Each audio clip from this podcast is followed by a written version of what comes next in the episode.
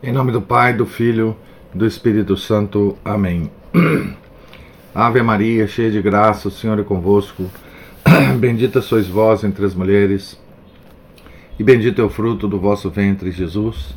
Santa Maria, Mãe de Deus, rogai por nós, pecadores, agora e na hora de nossa morte. Amém. São Felipe Neri, rogai por nós. São Bento, patriarca dos monges do Ocidente, rogai por nós. Nossa Senhora de Fátima, rogai por nós. Em nome do Pai, do Filho e do Espírito Santo. Amém. Bom dia a todos. Nós estamos aqui então na página 87, o item 14.3. Nesse item é, é, é, faz parte de um capítulo né, que ele está falando da, dos pecadores, né, de nós. Julgamento falso e repreensões divinas. Por causa deste, desses, desses e de outros vícios, os pecadores pronunciam um falso julgamento como passo a explicar-te.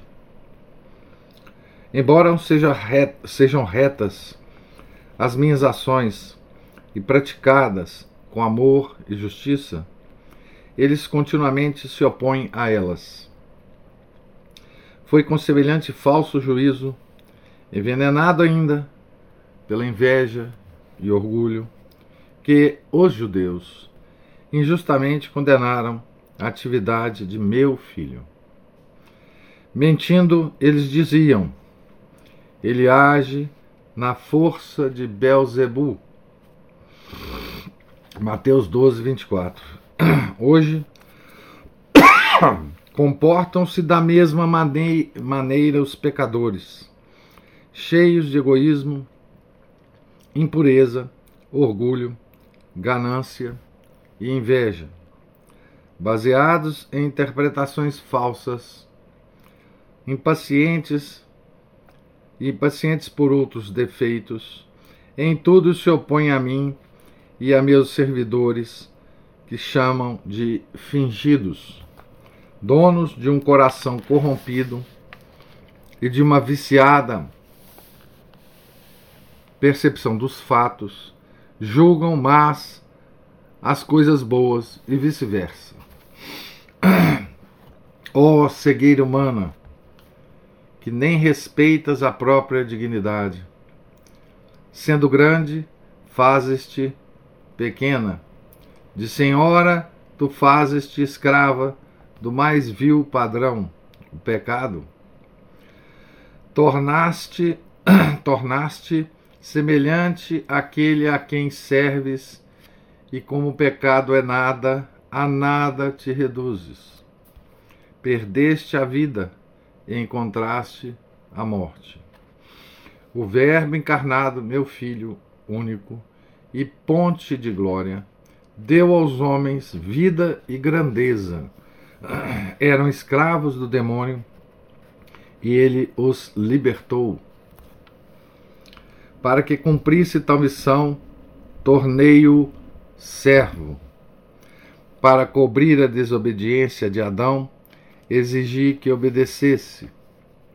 Para confundir o orgulho, humilhou-se até a morte na cruz.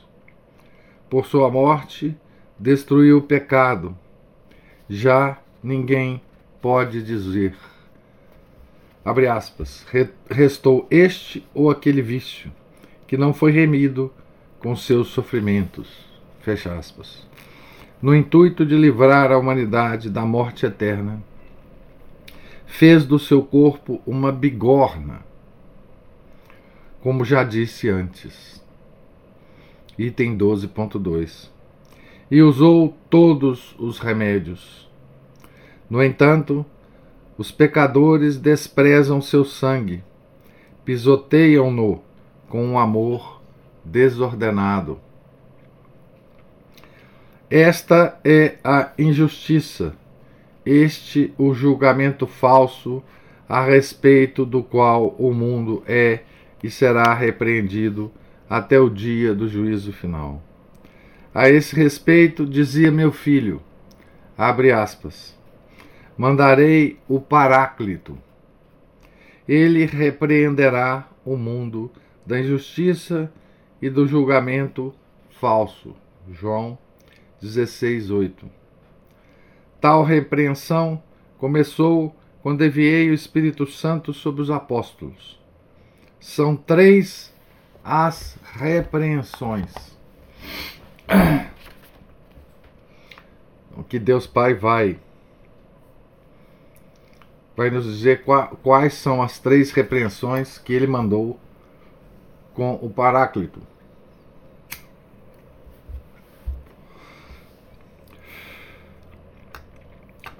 Primeira repreensão. Item 14, 13, 1. 14, 3, 1. A voz da igreja.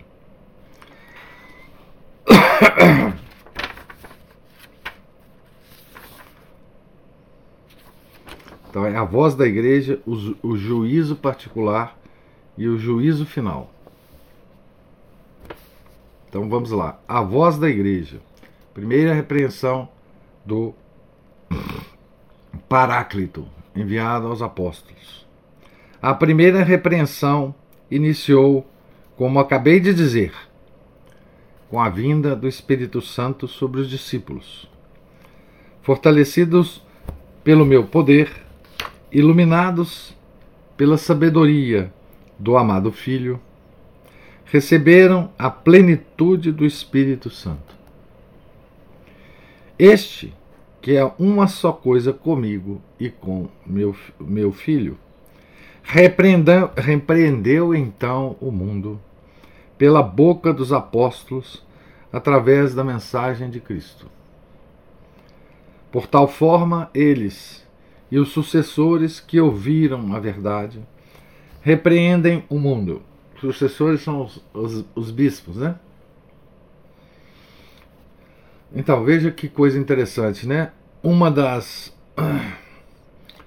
das funções, a função, talvez a função mais importante dos bispos, sucessores dos apóstolos, é repreender o mundo. É a mesma e perene repreensão, sempre feita ao mundo pelas escrituras sagradas e pelos meus servidores. Já tinha feito isso antes da vinda né,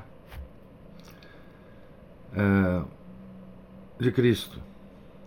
Coloca o Espírito em seus lábios e eles dizem a verdade, da mesma forma como o demônio se põe na boca dos seus asseclas, que pecaminosamente vão pelo rio do pecado.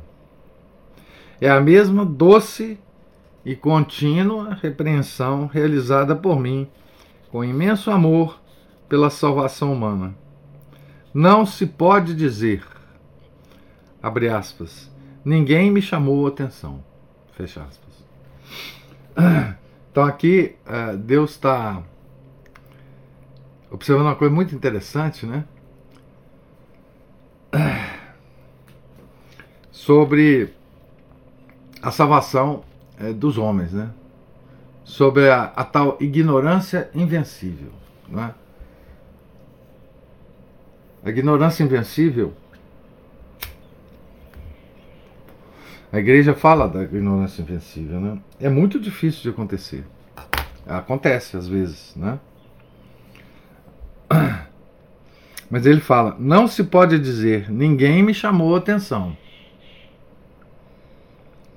A todos foi mostrada a verdade sobre o vício e a virtude, sobre os frutos da virtude e as consequências do pecado, para que odiassem o mal e amassem o bem. A todos foi oferecido o amor e o santo temor.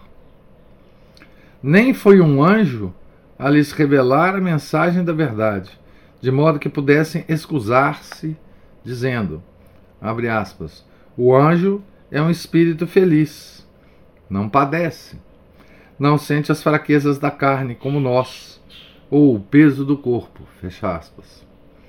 Não, não podem falar assim, pois enviei-lhes o Filho, homem mortal como vós. Olha a força desse argumento que Deus Pai está usando aqui, né? Ele não mandou para nos alertar anjos, e sim homens de carne e osso. O primeiro, homem-deus, mas de carne e osso. E depois os apóstolos e os bispos, né? E os demais seguidores do meu filho? Como eram? Criaturas mortais e passíveis como vós, sujeitos às lutas da carne contra o espírito. Assim aconteceu com o glorioso apóstolo Paulo, assim como os outros santos. Cada um deles, a seu modo, sofreu as tentações da sensibilidade, da parte sensível da alma, né? Permiti e ainda permito essas dificuldades para o crescimento da graça e das virtudes das almas. Como vós, os santos nasceram no pecado, nutriram-se do mesmo alimento eucarístico. Também eu sou o mesmo Deus daquelas épocas. Meu poder não diminui. Posso, quero e sei socorrer a quem deseja ser por mim socorrido. Assim os pecadores abandonam o rio do pecado e vão pela ponte, vivendo a mensagem do meu filho. Então que Deus dá o, o, uma uma dica, né? Que todos os santos repetem. Né? Nós precisamos conhecer a vida dos santos. Porque esses homens se santificaram, obedeceram os mandamentos de Deus e são homens como nós. Totalmente é, inseridos naquelas tentações da parte sensível da alma. Os santos, ele fala, ele não mandou anjos para a gente não ter desculpa. É, porque o anjo não tem corpo, o anjo é puro espírito. Né? Então ele mandou homens para nos guiar, homens santos. Por isso é tão importante nós é, conhecermos a vida dos santos. Né? É, esse tipo de conhecimento ele é absolutamente atemporal. A qualquer tempo nós devemos recorrer à vida dos santos, né? A qualquer a qualquer momento do dia nós devemos ler a vida dos santos. Nós devemos saber sobre a santificação daqueles homens, né? Que Deus colocou como como faróis né, para a nossa vida. Homens como nós, homens como qualquer um de nós, que nasceram do pecado. Veja que coisa. É, suje, é, o que ele fala dos santos, né? Sujeitos às lutas da carne contra o espírito. Hum? Aí cita Paulo. Hum? E também os outros. Depois, sofreu as tentações da, da sensibilidade. Paulo fala demais nisso. Né? Como vós, os santos nasceram num pecado, nutriram-se do mesmo alimento eucarístico, da hóstia. Né? Então passaram pelo mesmo processo que nós passamos até hoje. Olha que tradição maravilhosa que nós recebemos. Né? Quer dizer, a nossa vida, as dificuldades da nossa vida, elas são compartilhadas por todos os santos da igreja. Né? Hoje é dia de um grande santo, né? Nós devemos lembrar da vida dele, das tentações que ele que lhe assaltavam, né? É, hoje é dia de um santo que quem gosta, né? De falar sobre civilização ocidental, né? Hoje em dia essa expressão é, virou modinha, né? Na, na boca da de, uma de, de uma de um grupo de pessoas que se autodenomina direita, conservadores, etc. Civilização ocidental. Ou pior ainda, né? Uma outra, quer dizer, uma outra expressão horrorosa que eles falam, que é a tal a civilização judaico-cristã. Então, pois bem, quem criou isso, se a gente tiver um homem para louvar pela criação dessa tal coisa aí que eles chamam, é, é o, o santo de hoje. Né? São Bento, né? São Bento, não por outra razão, são Bento é o patrono da Europa, que é o símbolo da civilização ocidental, né? o símbolo da civilização católica. Né? Esse é o verdadeiro nome dessa civilização. Hoje, a palavra católica não pode ser dita assim, impunemente. Né? Então, eles arrumaram esse negócio de ocidental e de judaico-cristão. Né? Mas o que, o que é, São Bento criou a civilização católica. Simples assim. Que depois dele foi sendo desenvolvida e atingiu o ápice dela. Ah, no século XIII. Essa civilização é, ela foi criada a partir da, das regras de São Bento, das regras de São Bento das regras monásticas, né? que influenciou todo o Ocidente, todos os monges, de todas as ordens. Né? Então esse esse homem, homem, tinha as mesmas tentações que nós, né? Certo? E ele mostra isso na vida dele, né? É só ler é, é, a vida dele, escrita pelo São Gregório Papa, vocês vão ver, né? A vida desse homem, né? Então, esse homem, mais, quer dizer, a, a referência de São Bento para nós, ela é muito mais próxima dos nossos das nossas dos nossos impulsos, né, humanos muito mais próximo de nós do que o exemplo de Nossa Senhora e Nosso Senhor. A Imaculada. Não, ele não era imaculado. São Bento não era imaculado.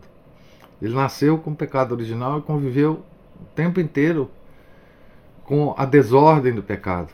Né? Mas é um luzeiro para nós. Né? É. E assim com todos os santos. Né? No sábado, nós comemoramos a festa de São José. Também era um homem. Não era imaculado. Não é? Então, assim, esses são. O que, que ele fala aqui? A voz da igreja. Esses homens são a voz da igreja. Para nós. Não é? E mais importante, que Deus fala aqui, é que ele não mudou. O que quer dizer é o seguinte: que o, que nós lemos aqui, nessa revelação de Deus Pai, é o que ele falaria para nós hoje. Ele não muda.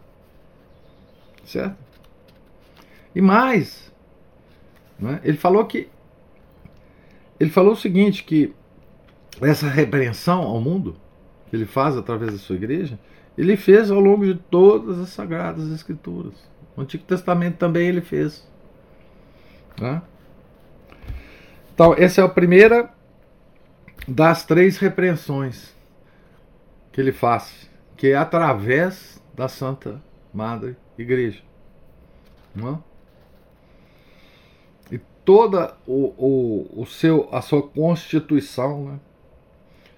ele elegeu os apóstolos e os bispos, que são sucessores dos apóstolos, para fazer abertamente essa repreensão. E através dos santos ele continua fazendo essa repreensão. Então, vida de santo deve ser deve ser lida também com essa com essa perspectiva, né? A vida do santo nos repreende, né? Nos repreende. Segunda repreensão, o juízo particular. Os pecadores não podem desculpar-se. Continuamente são por mim convidados ao conhecimento da verdade. Não se corrigindo enquanto podem fazê-lo, uma segunda repreensão os condenará. Ela acontece no último instante da vida, quando meu filho chamar. Surgite mortui, venite ad judicium. Levantai-vos, ó mortos, vinde para o julgamento. Tu que morreste, com a graça e morto chegas ao fim da vida terrena, Levanta-te e aproxima-te do Supremo Juiz. É. Esse momento é um momento terrível, né? Aproxima-te com a com tua maldade, com teus julgamentos falsos, com a lâmpada da fé apagada. No santo batismo, ela foi-te entregue acesa. Tu a apagaste com o sopro do orgulho e da vaidade do coração. Vaidade do coração, né? Da vontade, né? Coração é vontade. Então, a vaidade, como o amor, são movimentos do coração, movimentos da vontade.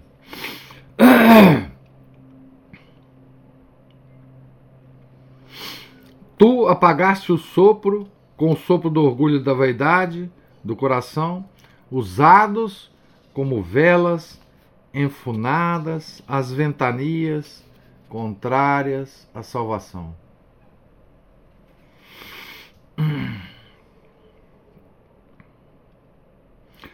O amor da fama soprava teu amor próprio, egoísmo, e tu corrias alegre pelo rio dos prazeres mundanos. Seguias a frágil carne, as incitações do demônio, as tentações.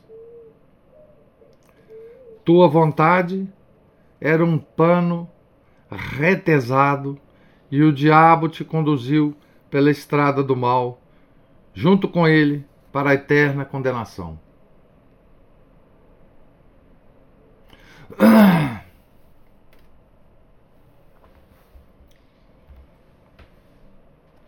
Isso é uma das coisas que ele vai falar, né? Para para uma das um dos tipos de alma, né? Filha muito querida, esta segunda repreensão se dá no fim da vida, quando não há mais remédio. Ao chegar o instante da morte, o homem sente remorso. Já afirmei que ele é um verme cego por causa do egoísmo. No instante final, quando a pessoa compreende que não pode fugir das minhas mãos, esse verme recupera a visão e atormenta inter, interiormente a pessoa, fazendo ver que por própria culpa chegou à triste situação.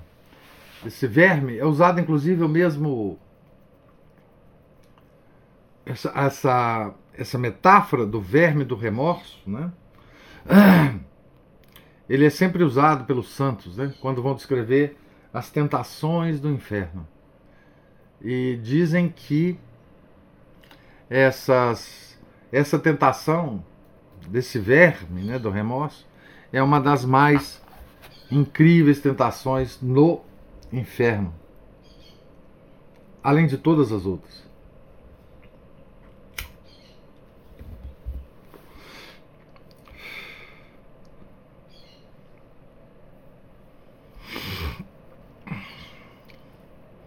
Então, veja que coisa, né? No instante final, quando a pessoa compreende que não pode fugir das minhas mãos, esse verme recupera a visão e atormenta interiormente a pessoa, fazendo ver que por culpa própria chegou a tão triste situação.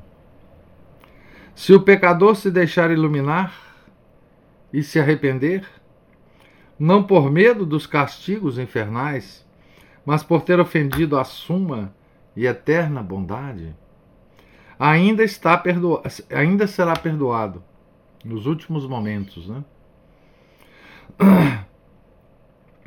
Não por medo dos castigos, não é o temor esse tipo de temor que Deus quer, né? É o temor filial, chamado temor filial, né?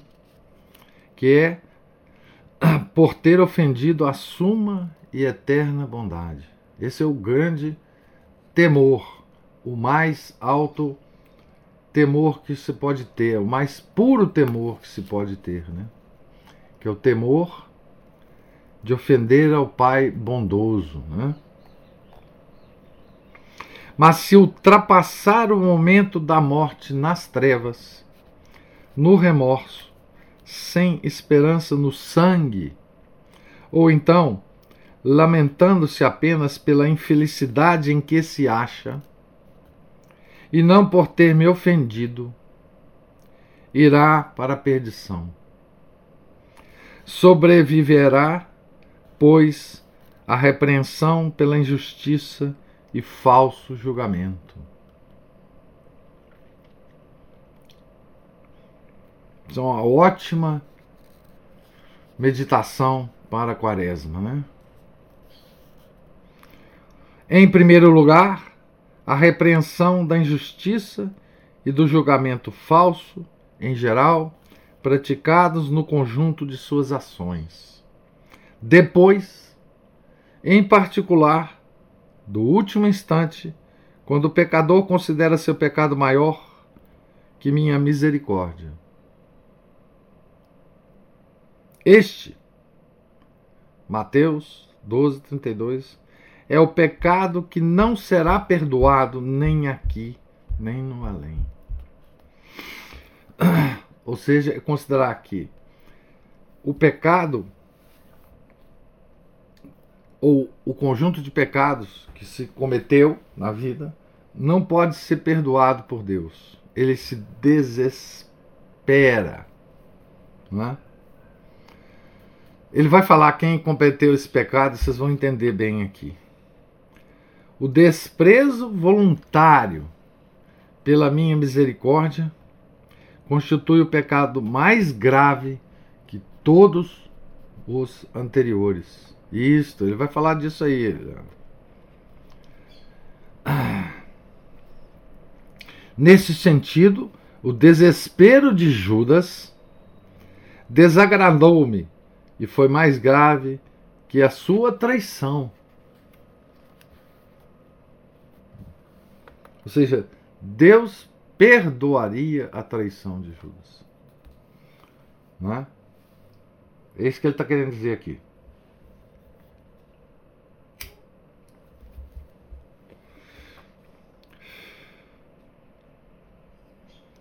Também para o meu filho É por causa deste último julgamento falso que o pecador sofre a repreensão. Ou seja, porque acha que sua falta é maior que o meu perdão. Este é o motivo da punição, indo sofrer eternamente com os demônios.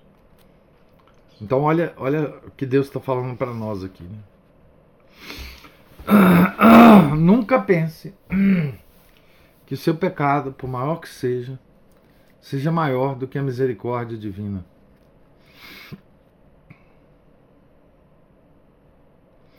A repreensão da injustiça acontece porque os pecadores sentem mais tristeza pelos próprios danos que por me terem ofendido. É uma espécie é incrível, né? Essa desesperança final de Judas é uma demonstração de orgulho. Orgulho, né? Nesse momento, ele está mais preocupado, né? Com ele mesmo, com os próprios danos, que por me terem ofendido. São injustos no sentido de que não atribuem a mim o que me pertence e a si o que é deles. A mim deveriam oferecer o amor, a tristeza, a contrição dos pecados cometidos. Mas agem no sentido oposto, só demonstrando autocompaixão e angústia pelo castigo que lhes merecem seus pecados. Como vês, são injustos. E por tal motivo são punidos por uma e outra coisa. Já que desprezam meu perdão, com justiça mando-os ao castigo. Mateus 25, 41. Juntamente com a escrava sensualidade e o tirano demônio, a quem a sensualidade, a quem na sensualidade serviam.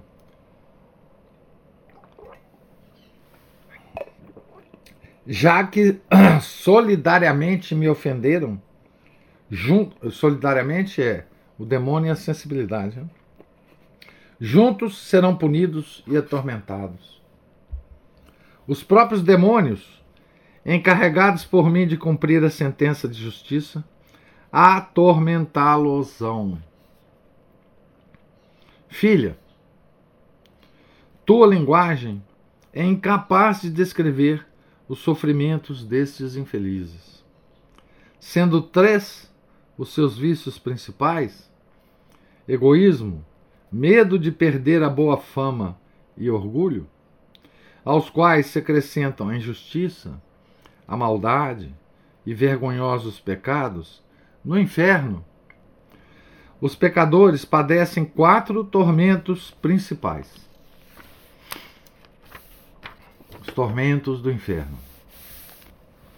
Primeiro tormento é a ausência da minha visão.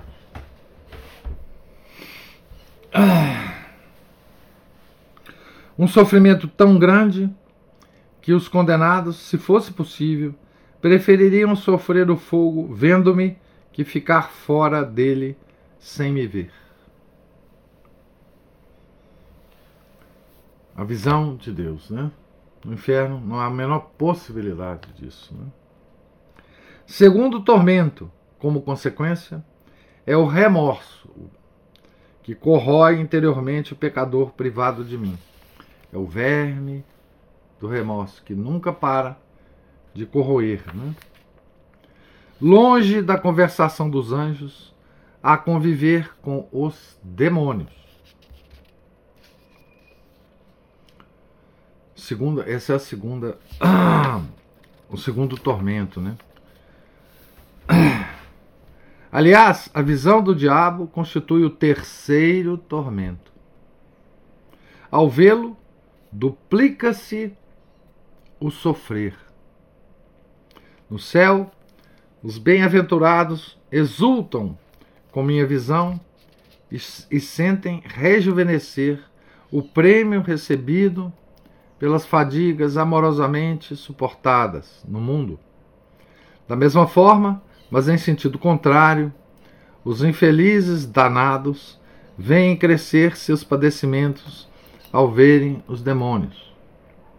Nestes, eles se conhecem melhor, entendendo que por própria culpa mereceram o castigo. Assim o remorso os martiriza e jamais cessará o ardor da consciência. Muito grande é este tormento, porque o diabo é visto no próprio ser. Tão horrível é sua fealdade que a mente humana não consegue imaginar. Se ainda o recordas, já te mostrei o demônio uma vez como ele é. Falando para Santa Catarina de Sena. Né? Foi por um átimo de tempo. Quando retornaste aos sentidos, preferias caminhar por uma estrada de fogo até o juízo final que tornara a vê-lo. Então, ele está descrevendo o que ocorreu com Santa Catarina de Sena ao ver, por permissão de Deus, né, o demônio como as almas no inferno o veem. Né? Especialmente porque, segundo a justiça divina, ele é visto mais ou menos horrível pelos condenados segundo a gravidade das culpas.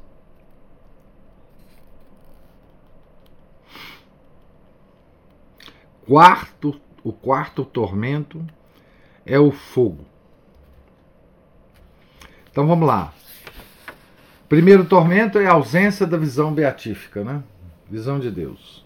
Segundo tormento é o remorso, o verme do remorso. Terceiro tormento é a visão da essência demoníaca. Quarto tormento é o fogo. Um fogo que arde sem consumir, sem destruir o ser humano. É algo de imaterial, que não destrói a alma incorpórea. Na minha justiça, permito que tal fogo, fogo queime faça padecer, aflija, mas não destrua. É ardente e, e fere de modo crudelíssimo em muitas maneiras, conforme a diversidade das culpas. Há uns mais, há outros menos, segundo a gravidade dos pecados. Destes quatro tormentos derivam os demais, o frio, o calor, o ranger de dentes, descritos em Mateus 22, 13. Como vês, repreendo os pecadores nesta vida por seus julgamentos falsos e injustiças. Se não se corrigem, faço-lhes uma segunda repreensão na hora da morte. Pela ausência de esperança e arrependimento, sobrevém-lhes a morte eterna em indizível infelicidade. Então, é, esse aí é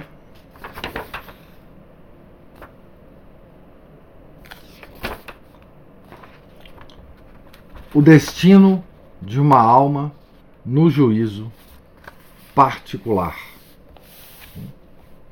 Quando ela é condenada ao inferno. E nunca nós devemos esquecer, né,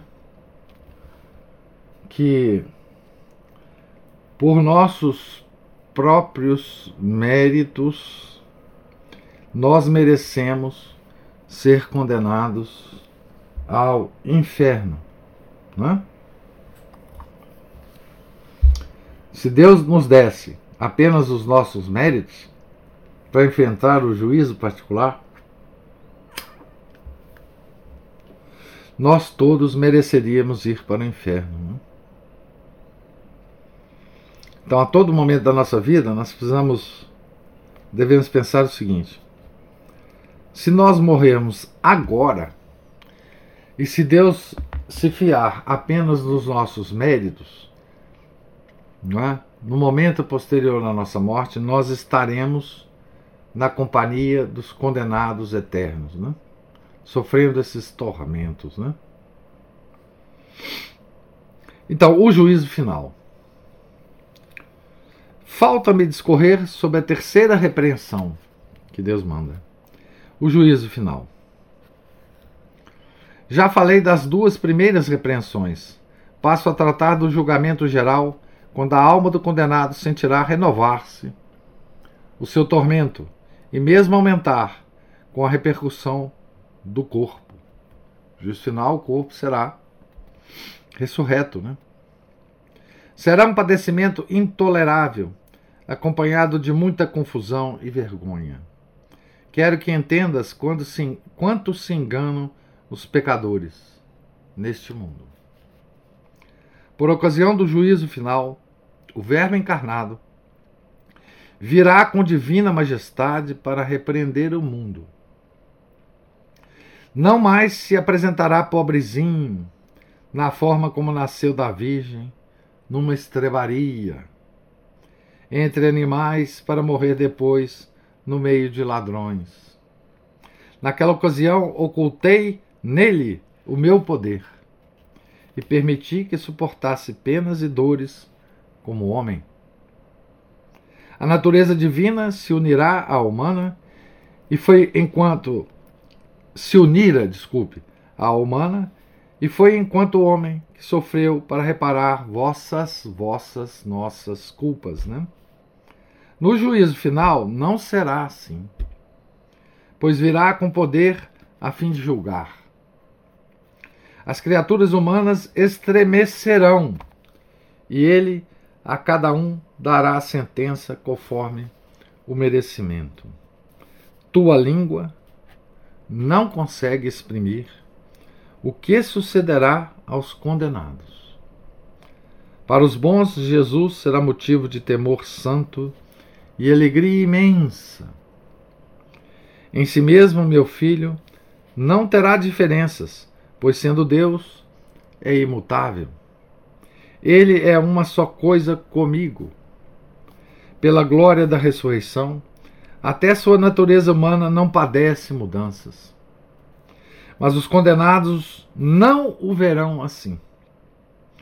Olhá-lo-ão com vista obscurecida e horrível, como lhes é próprio.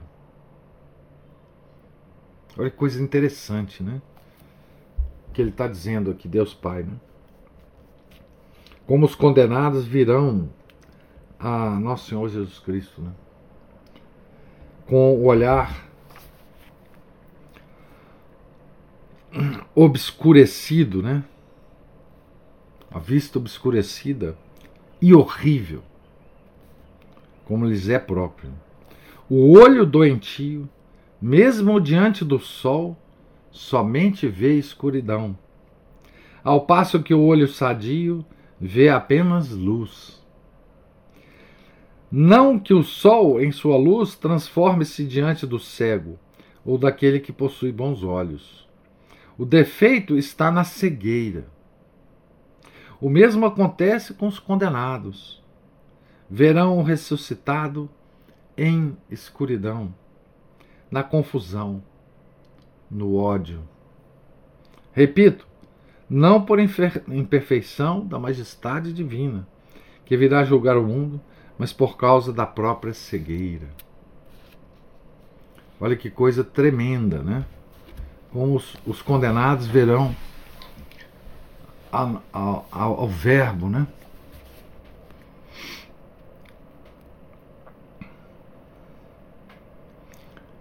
verão o ressuscitado em escuridão, na confusão, confusão, hein?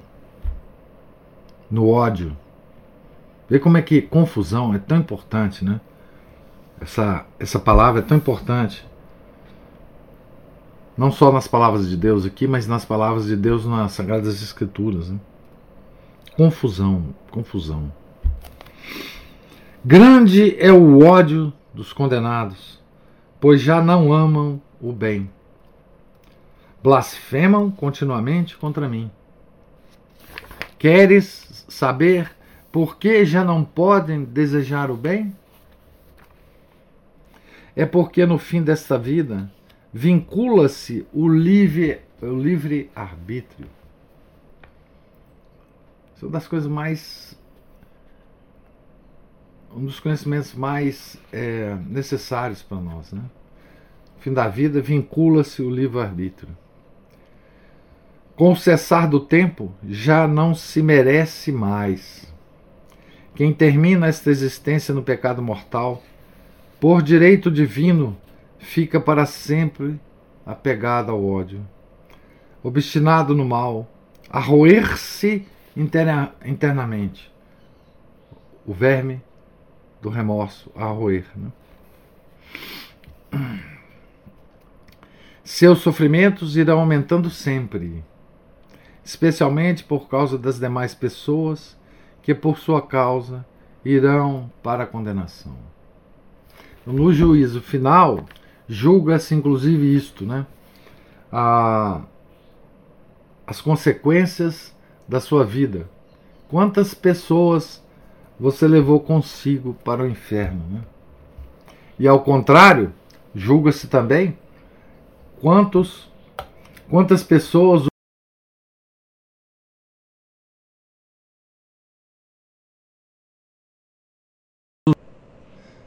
Deu uma travada aqui. Eu, eu dizia, ao contrário, né, julga-se também quantas, quantas pessoas os justos ajudaram a se salvar. Né?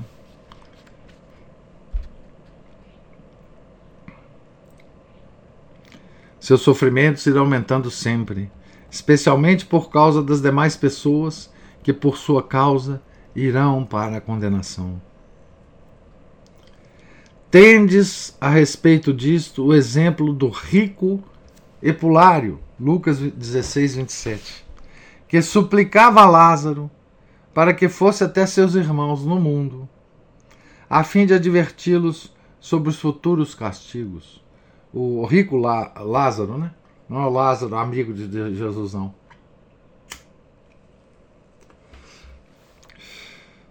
Ele não agia assim por amor e compaixão deles. Não tinha mais a virtude da caridade, nem poderia desejar-lhes o bem, seja querendo honrar-me ou salvar os irmãos. Já te disse, item 14, 3, 3, que os condenados ao inferno não podem fazer o bem. Eles só blasfemam contra mim, uma vez que suas vidas acabaram no ódio a todo o bem porque fora o mais velho dos irmãos que dera-lhes maus exemplos durante a vida. Pessoalmente era causa de condenação eterna para eles.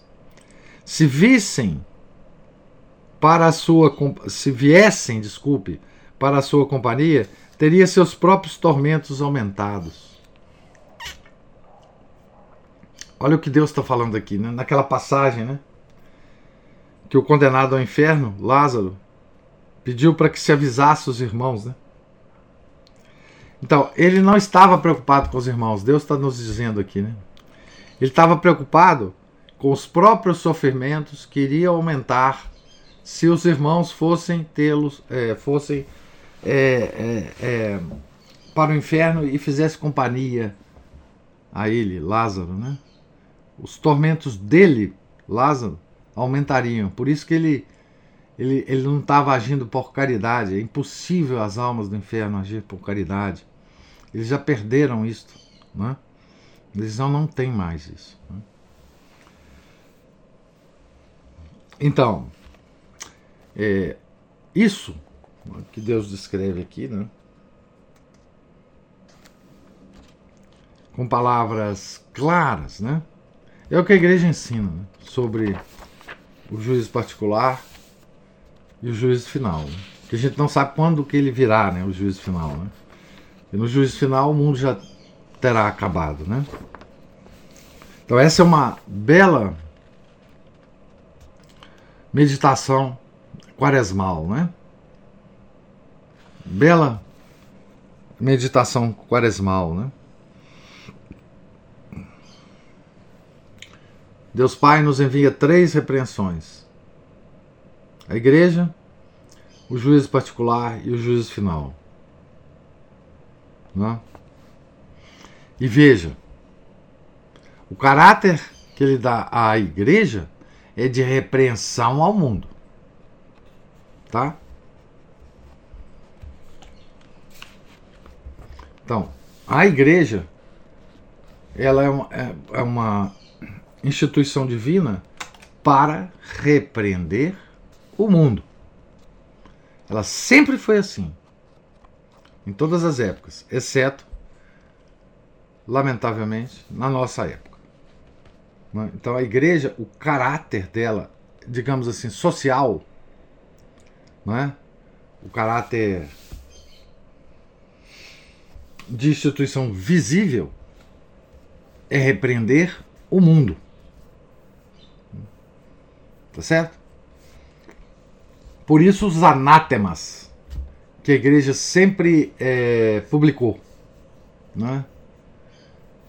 A igreja sempre publicou os anátemas, ou seja, ela descreve o erro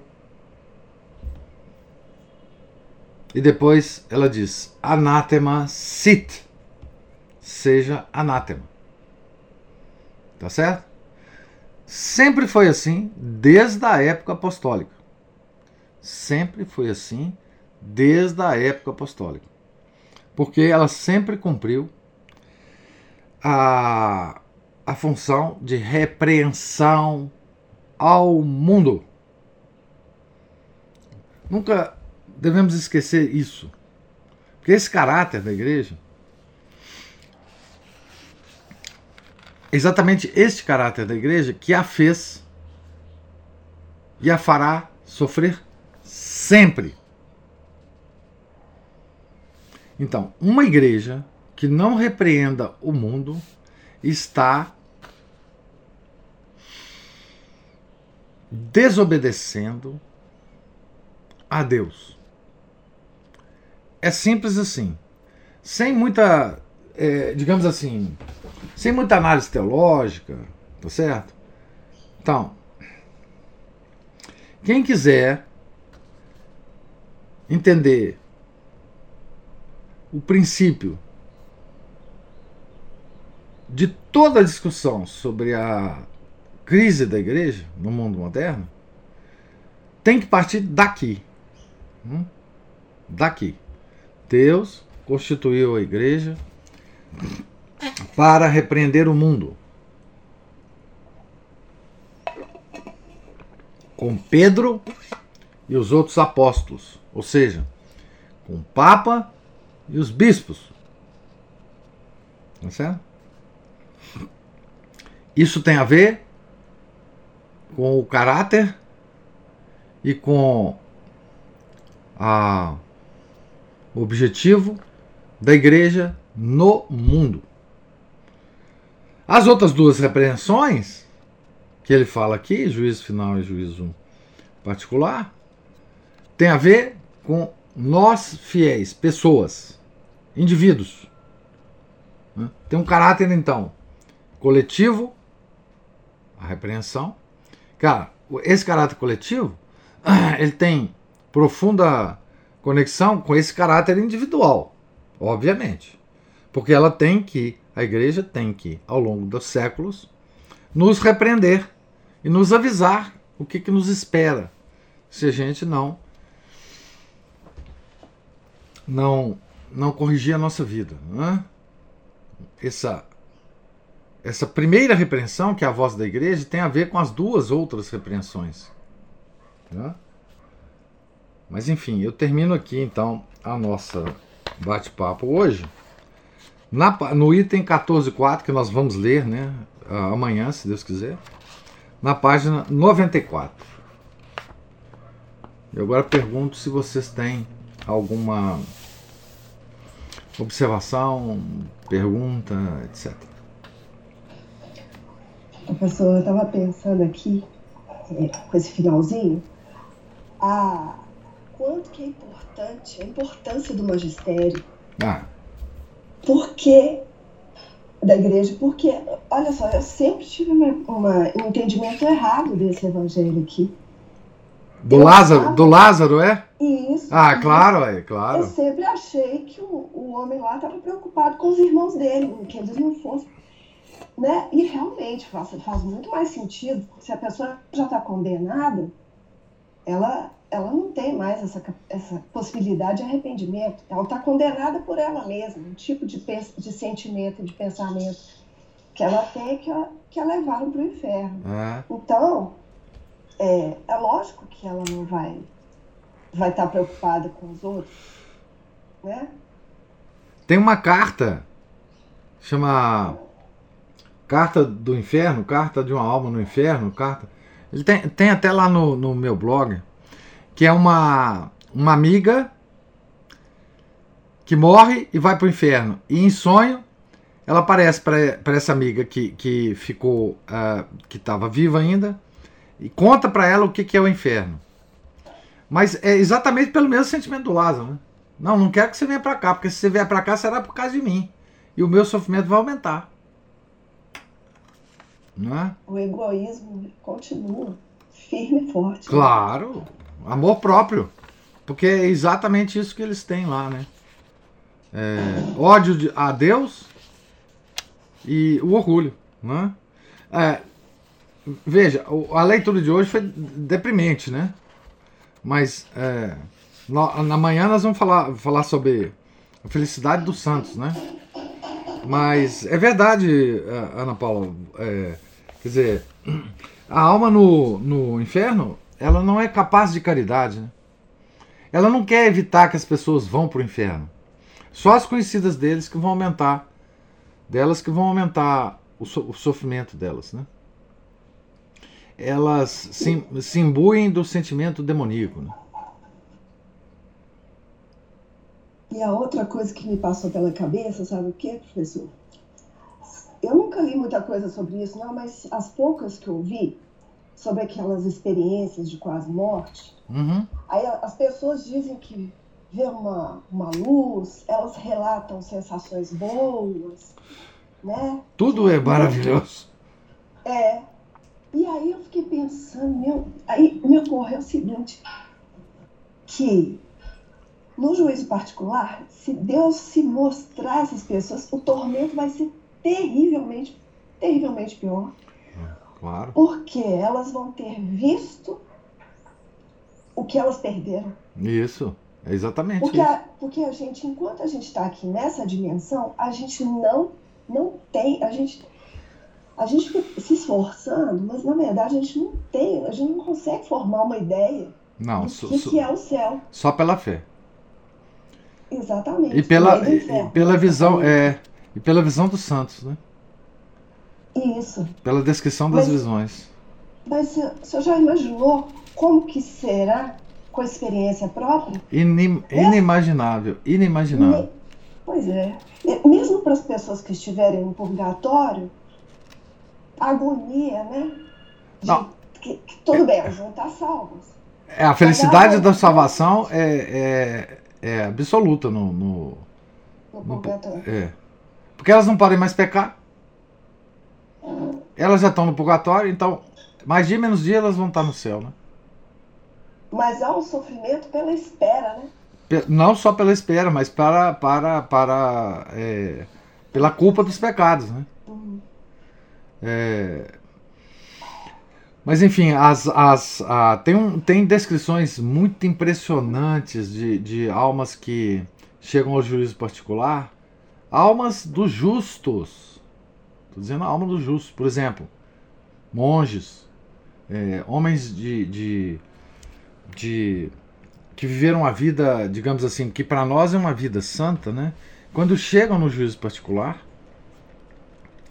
eles percebem pure, ao mesmo tempo a pureza é, de nosso Senhor Jesus Cristo, porque eles, que nós vamos vê-lo, é? e ao mesmo tempo a impureza dessa alma, dos justos, né? Então dizem que essa, essas almas elas querem o mais rápido possível ir para o purgatório, porque elas não elas não elas não suportam estarem impuras na presença da pureza absoluta. Não é?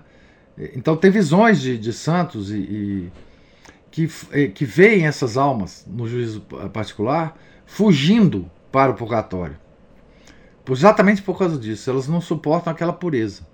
Agora, essas são as almas que amam a Deus, que amaram a Deus na, em vida e que morreram santamente, né? que morreram sem pecado mortal.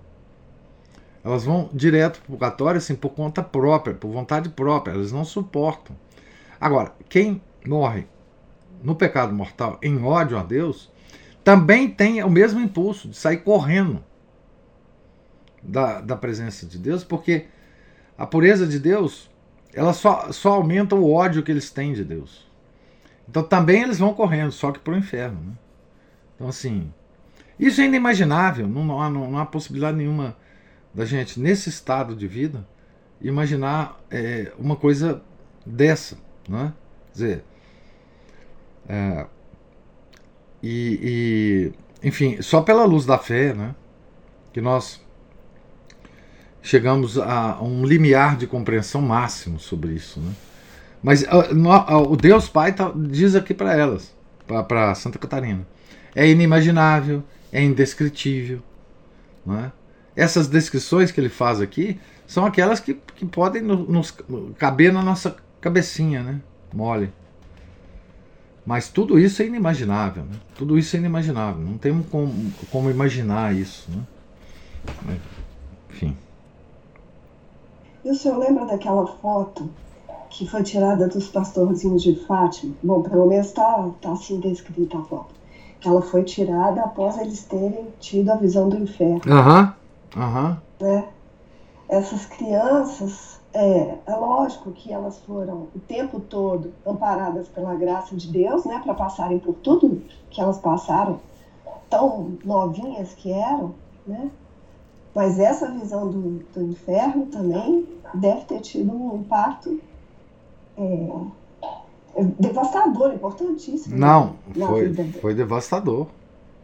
Foi devastador. Eles nunca mais esqueceram disso. Nunca mais. Eles sempre dizem, né, que eles sempre é, se pegavam dizendo: Nossa, o inferno. O que, que vai acontecer com aquelas almas? Meu Deus, o inferno. Uh, essa é uma das grandes. É uma coisa esquecida da revelação de Fátima, né? É, mas uma das coisas mais importantes, né? Porque foi uma das primeiras coisas que Nossa Senhora fez com os pastorzinhos. Foi abrir, né? A terra e mostrar para eles o inferno, né? Quer dizer, é, é uma das repreensões, né? Que Deus Pai faz aqui, né? É, se a gente visse isso, não tinha mais infiel no mundo, né? Enfim, se todos pudessem ver isso, é, isso aí causa um impacto permanente na alma humana é, indescritível, né? Porque aqui a gente está todo confortávelzinho aqui no nosso mundo, né?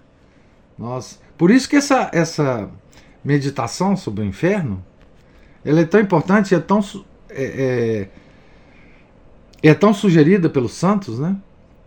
Meditação sobre a morte, sobre o inferno, porque justamente ela é o, a linha divisória.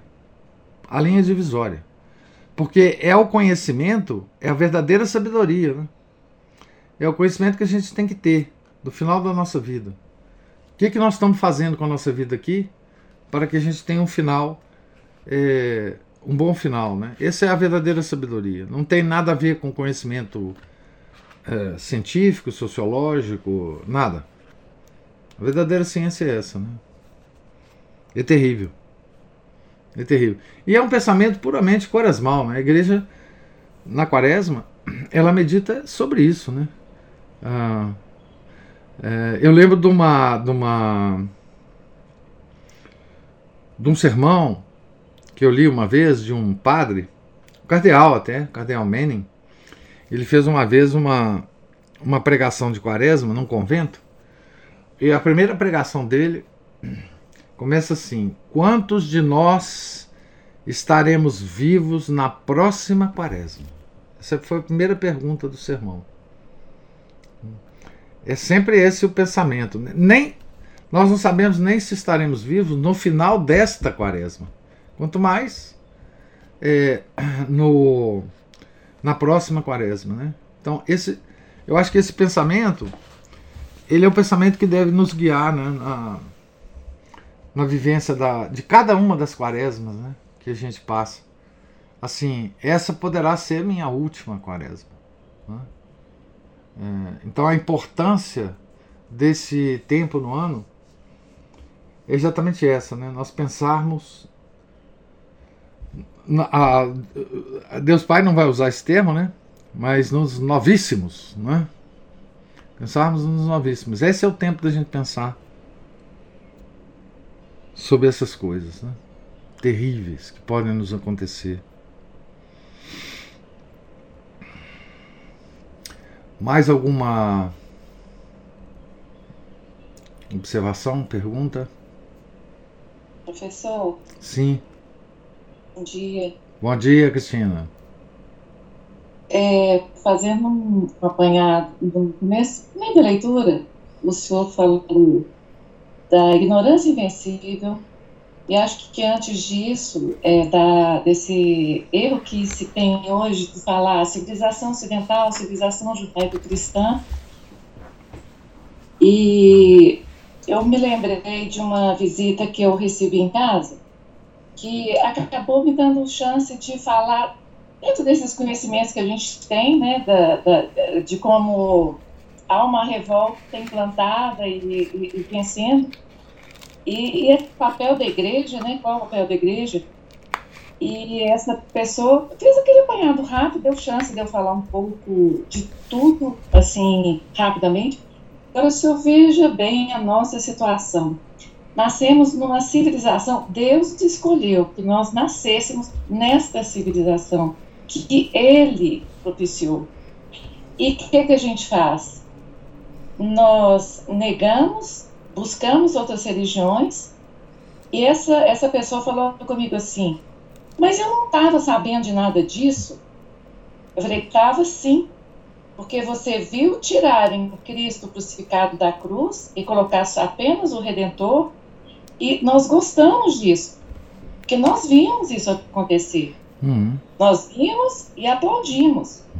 Então é uma coisa que me ocorreu nessa aula de hoje, que a gente gosta de falar que de se, se eximir, né? todo mundo tampou os nossos olhos. Mas, na verdade, são escolhas pequenas que a gente vai fazendo. A gente, que eu quero dizer, as pessoas que se afastam Sim. de Cristo e que tiveram chance, porque tem os que nunca tiveram, os que nunca viram evangelho, os que já nasceram em famílias de outras religiões, mas quem nasceu em famílias católicas, não é? E vai abrindo mão, vai abrindo mão, vai escolhendo o erro, vai escolhendo o erro, vai e aí a gravidade do que, que está acontecendo com a igreja, que o senhor falou tão assim, tão, tão, tão, é tão forte ouvir isso. A igreja existe para é, alertar o mundo. Né? Repre repreender, repreender. Repreender. É. Pois então. É, é isso. Eu, eu, gostaria que o senhor comentasse um pouquinho. Chama mais a atenção da gente, professor. Não, pois é, então. É, é porque hoje a gente tem. O, o homem moderno, né? Ele tem uma dificuldade enorme de, de aceitar as próprias responsabilidades, né? Tudo é culpa de alguém. Minha vida tá assim porque alguém tá, é culpado e não eu, né?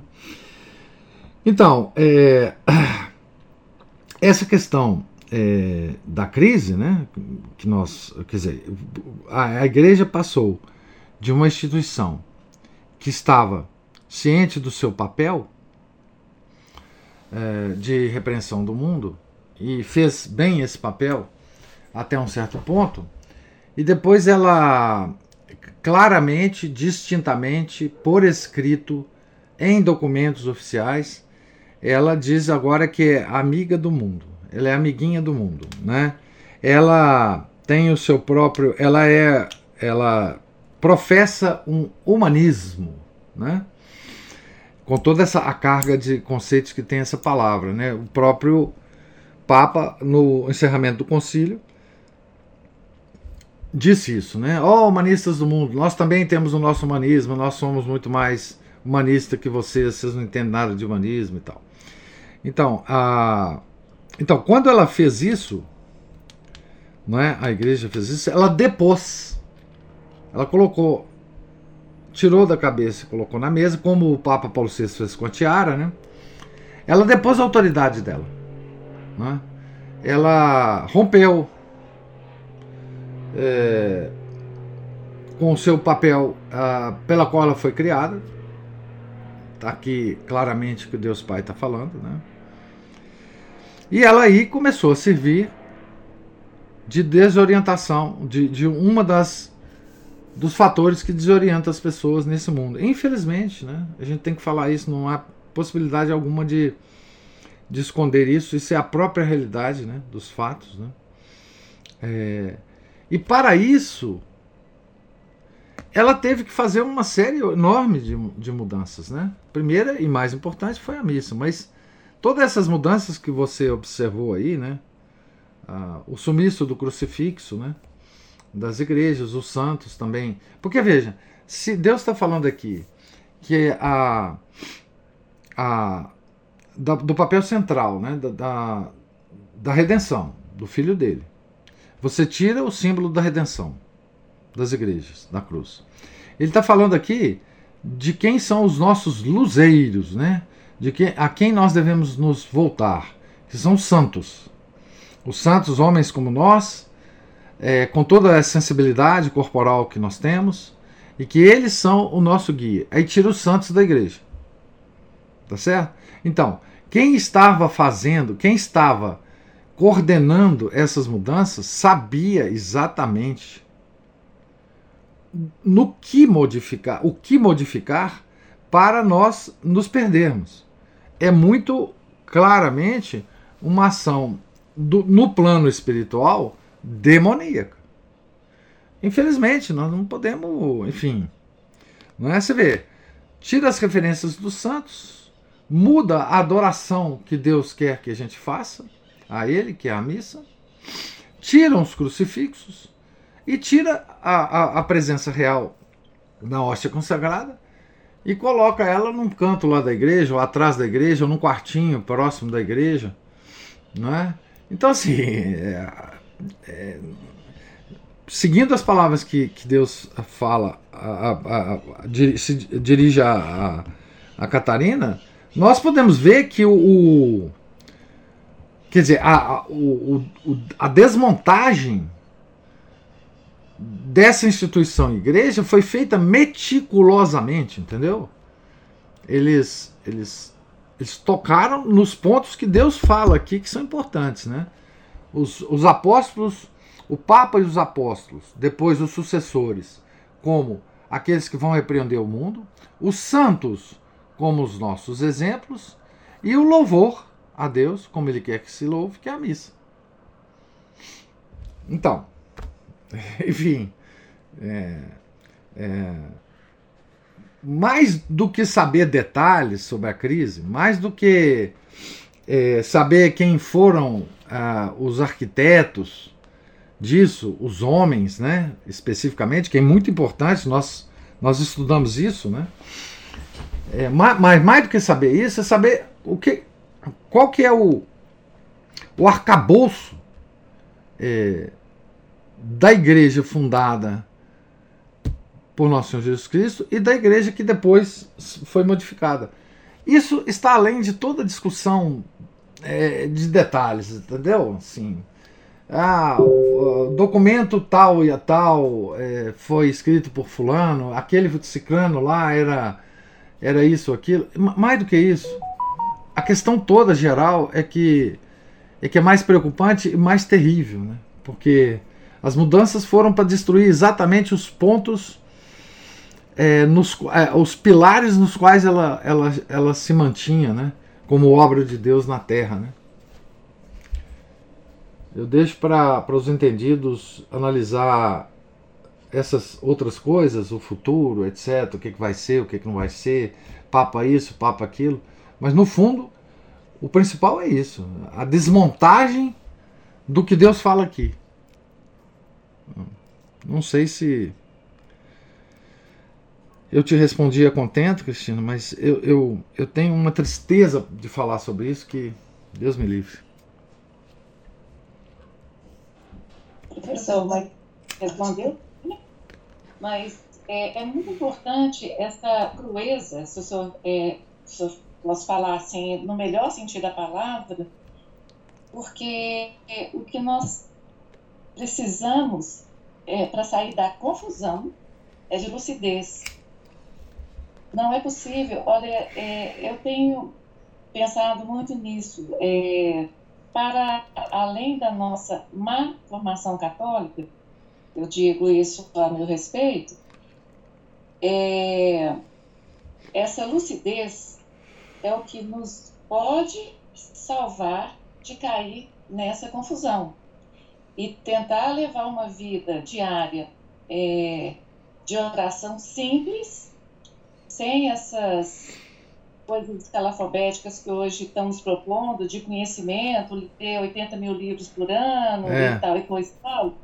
Como, como o senhor falou, é importante saber dar nome, porque assim, nós temos uma certa sede de lógica, sim, é? Sim. As coisas precisam de fazer sentido mas esse sentido alimenta um outro lado. Mas não, não creio que seja isso que agrade a Deus, né? Não. Ele não é. precisa é. da nossa conversão diária, do nosso, da nossa, digamos, de uma vida um tiquinho de nada santificado, que é, seja é. da nossa capacidade fraquíssima, né, professor? Demais, demais. Eu agradeço muito, porque o senhor sempre é muito preciso é, a gente, às vezes, pensando sobre a igreja, o que dizer para os outros, o que a gente quer dizer para nós mesmos, né? É, é essa, esse entendimento dessa igreja que ela admoesta o mundo sobre o mal, é, é essa noção que eu tive na minha infância que continuou ao longo da minha vida de idas e vindas, confiando na igreja. Eu sempre confiei na igreja. É. é. Esse é o espírito católico. É. Obrigada, professor.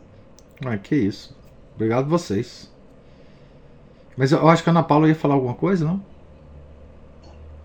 E assim, é que isso que o senhor falou, o senhor e a Cristina falaram, disseram aí, eu penso que é mais um indício da nossa infantilização. É, eu fiquei pensando aqui na, na psicanálise, na psicologia moderna, quando você falou do homem moderno, o que, que, que, isso fez, né? O é, é, que, que a psicanálise fez? Ela tirou a culpa, é, a nossa culpa, e pôs a culpa em outra pessoa, né? Ou na outra pessoa, ou, ou no, em, em, em, lugares recônditos da nossa mente. O tal do inconsciente, o tal do.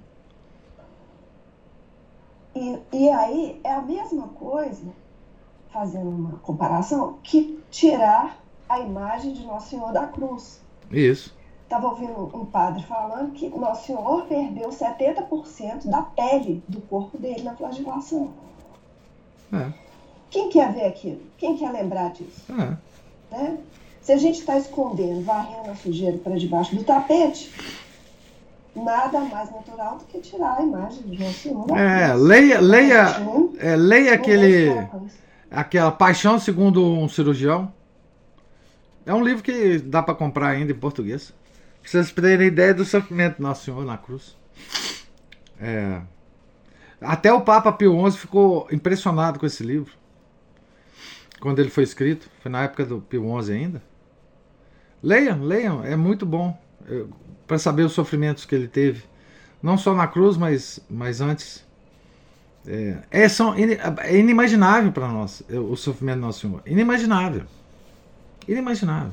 Nenhum ser humano conseguiria passar por aquele sofrimento. Nenhum. Nenhum. Ele morreria muito antes. Ele quis ficar vivo, porque ele podia ficar vivo, justamente para sofrer o que ele sofreu. Nenhum ser humano poderia passar por esse sofrimento.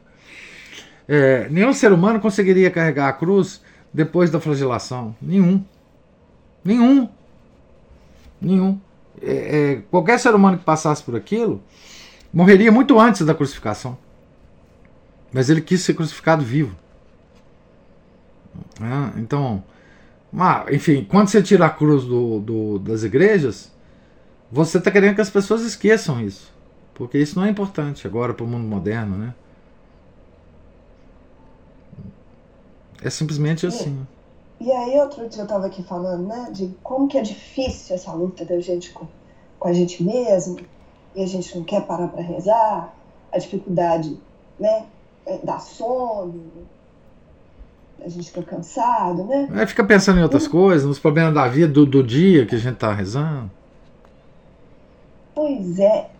E eu penso assim, gente, Ana Paula, mas isso é a cruz. Isso é a cruz. É. Isso é cruz.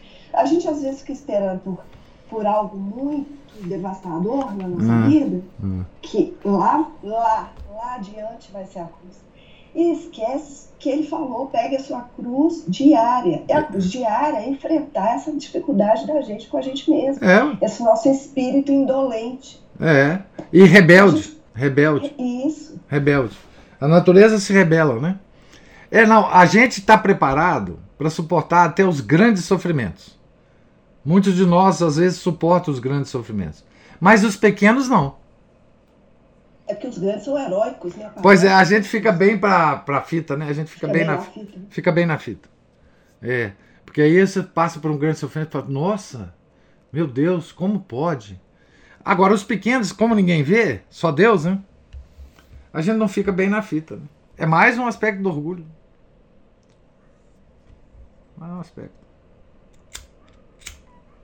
Mas olha só, olha como que é importante. Se a gente não tiver momentos como esses, assim, que, que é, suscitam esse tipo de, de debate, de, de conversa, a gente às vezes fica lá adormecido naquele, naquele ah, lugarzinho confortável, né, professor? É. é. São Paulo dizia, né, que a fé entra pelos ouvidos, né? Se a gente não ouvir, se a gente não ouvir, não adianta. Né? É, a fé entra pelos ouvidos. De novo, a importância do magistério. Isso, é claro. Hoje nós somos reduzidos a alguns poucos clérigos que estão espalhados pelo mundo e leigos, né? Que fazem. Mas uh, o trabalho do leigo, é, é, certamente ele é valorizado por Nosso Senhor, principalmente nessa época, né? Mas não, nós não temos as mãos consagradas, né? Nós não temos, nós não temos, enfim, não temos como fazer um guiamento espiritual das pessoas, não temos. Infelizmente não temos. Né? Nosso, nosso trabalho é muito, é de muito baixo nível, né? Muito baixo nível. Nós precisamos, por isso que a gente tem que rezar, né, pro, pro clero, né, para Hoje, é, é, até uma expressão que eu vou usar que é, é uma coisa que ninguém entenderia na igreja antes, né? Rezar pela conversão do clero. Né?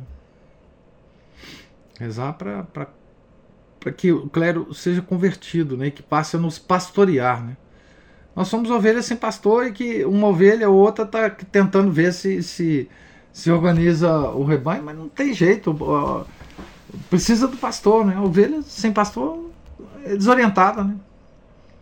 Confusa. Então, tem que rezar para que Deus, é, enfim, nos dê, é, nos dê pastores, né? Nós precisamos pastor, né? Nós precisamos ser pastoreado, né? Nós precisamos de uma igreja que nos mande, né?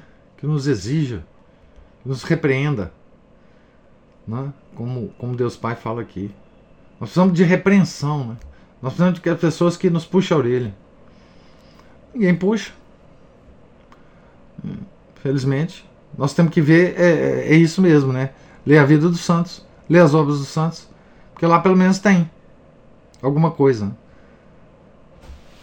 E aproveitar isso como, como Deus quer, né? Encarar isso, como você disse. E professor, só mais uma coisa.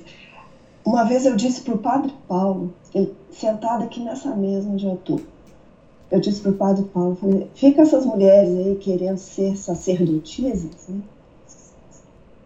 E, e, e, elas não têm a menor noção da responsabilidade. Olha o que Deus Pai disse aqui hoje. A, a responsabilidade das almas que são é, serão, pelo seu exemplo, é, perdidas. Isto. Olha a responsabilidade de um padre. Se ele não tiver essa consciência do quanto ele tiver imbuído desse propósito, olha o perigo para a alma dele. Olha quantos padres estão em perigo hoje. Sim. Por isso a gente tem que rezar pelas, pelas almas, pela conversão deles.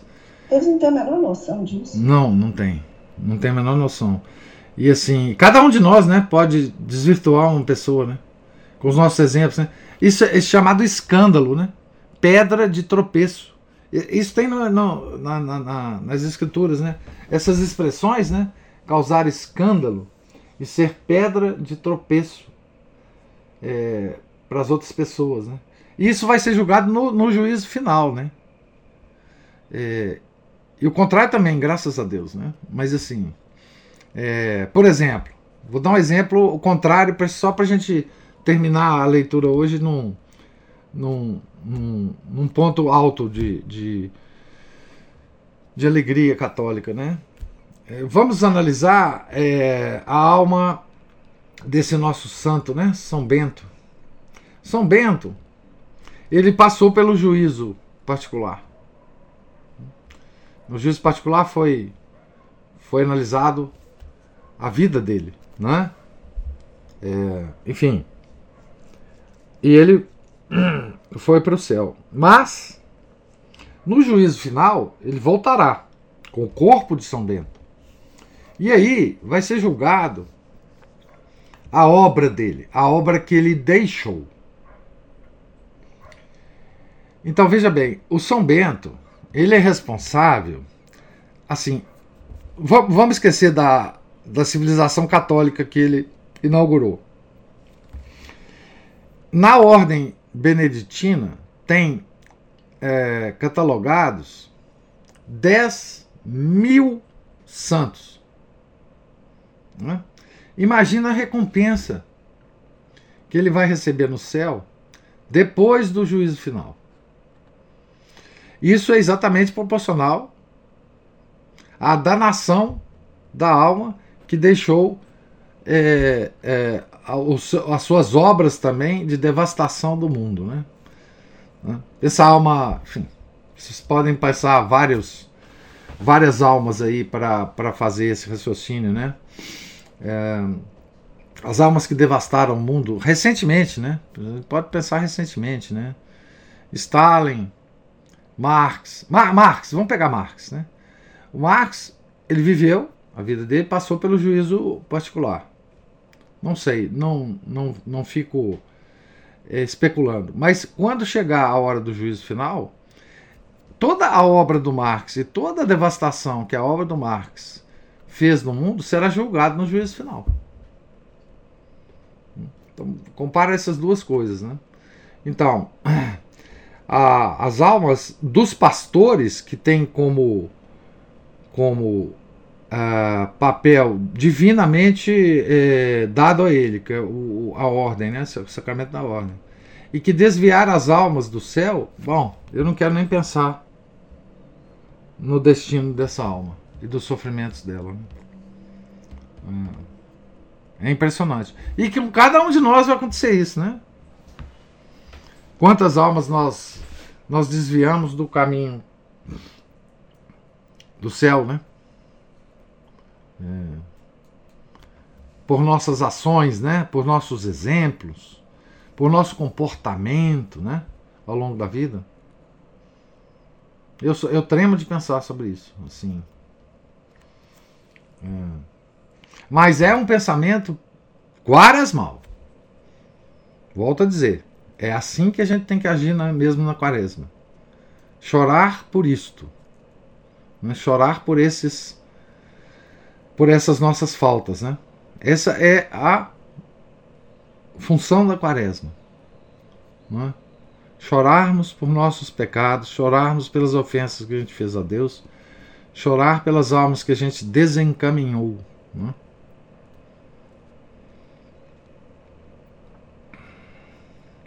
Pois bem.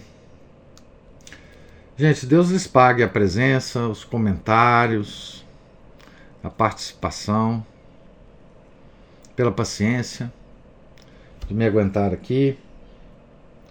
É, nós estamos na página 94, item 14.4, que leremos amanhã, se Deus quiser. Tenham todos um santo dia. Fiquem com Deus. Em nome do Pai, do Filho e do Espírito Santo. Amém. Ave Maria, cheia de graça, o Senhor é convosco. Bendita sois vós entre as mulheres, e bendito é o fruto do vosso ventre, Jesus. Santa Maria, Mãe de Deus, rogai por nós, pecadores, agora e na hora de nossa morte. Amém. Santa Catarina de Sena, rogai por nós. São Bento, rogai por nós. São Felipe Neri, rogai por nós. Nossa Senhora de Fátima, rogai por nós. Em nome do Pai, do Filho e do Espírito Santo. Amém.